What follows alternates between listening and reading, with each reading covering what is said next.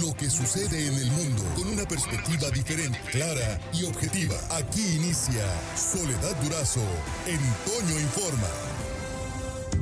Soledad Durazo en Toño Informa. Es martes y los martes en este espacio tenemos la oportunidad de escuchar los comentarios, el análisis, el punto de vista de Moisés Gómez Reina. ¿Cómo estás, Moisés? Muy bien, me gustó mucho el tema de la semana, prepa obligatoria. Sí, caramba, es muy importante, ya la tenemos para el año que entra. Sí, la primera pregunta es como ¿para qué?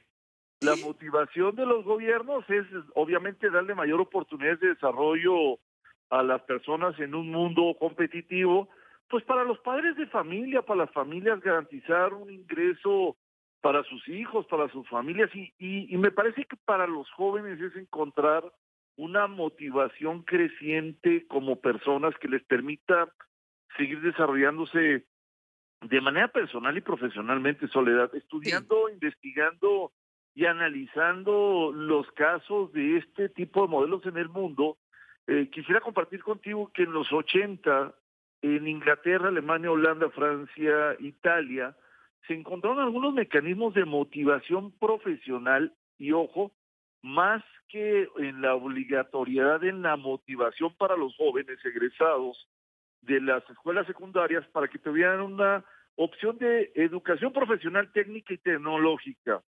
En los noventas, Canadá, España, Asia, sobre todo en Asia, China, Corea y Singapur, adoptaron este modelo de preparatoria con educación profesional tecnológica, dándole un ligero ascenso a la consideración técnica y el antecedente es que en México en los 70 eh, el esfuerzo del CONALEP, Colegio, Nacional de Educación Profesional, eh, arrancó a diferencia de los casos exitosos internacionales, Soledad, ofreció a los alumnos carreras profesionales muy pocas veces vinculadas con el desarrollo de la economía de las regiones. Eh, eh, en comparación, hoy como ejemplo te puedo decir que Canadá, Reino Unido, Francia, Singapur o Tokio eh, las principales plantas manufactureras de manufactura básica e intermedia son dirigidas y desarrolladas por profesionales técnicos que egresaron del CONALEP, por ejemplo, de Asakusa, Japón, o del CONALEP de Notting Hill en Inglaterra. Hoy podemos decir que hay egresados del CONALEP, uno, por ejemplo, el Parque Industrial de Hermosillo, que sigue su capacitación en Toulouse, en metalmecánica gracias a la TECOERE o tratamientos especiales en Alemania gracias a Leoni.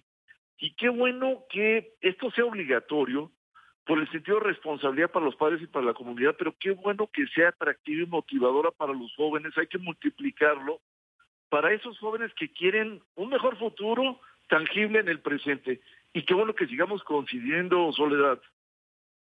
Así es, Moisés. es, es, un tema al que siento, no sé tu percepción, que no se le ha dado la debida importancia, dados los tiempos, y no lo veo en la agenda, por ejemplo, de, de las campañas de los candidatos.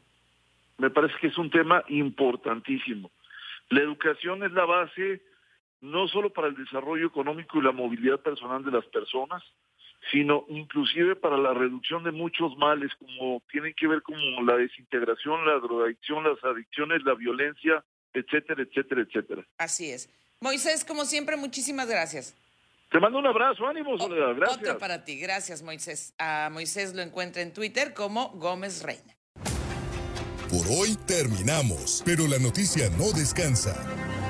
Y nosotros tampoco. Soledad Durazo le espera de lunes a viernes a las 5.30 de la mañana por la cadena Larsa Comunicaciones. Con más noticias, más información, más Soledad Durazo en Toño Informa.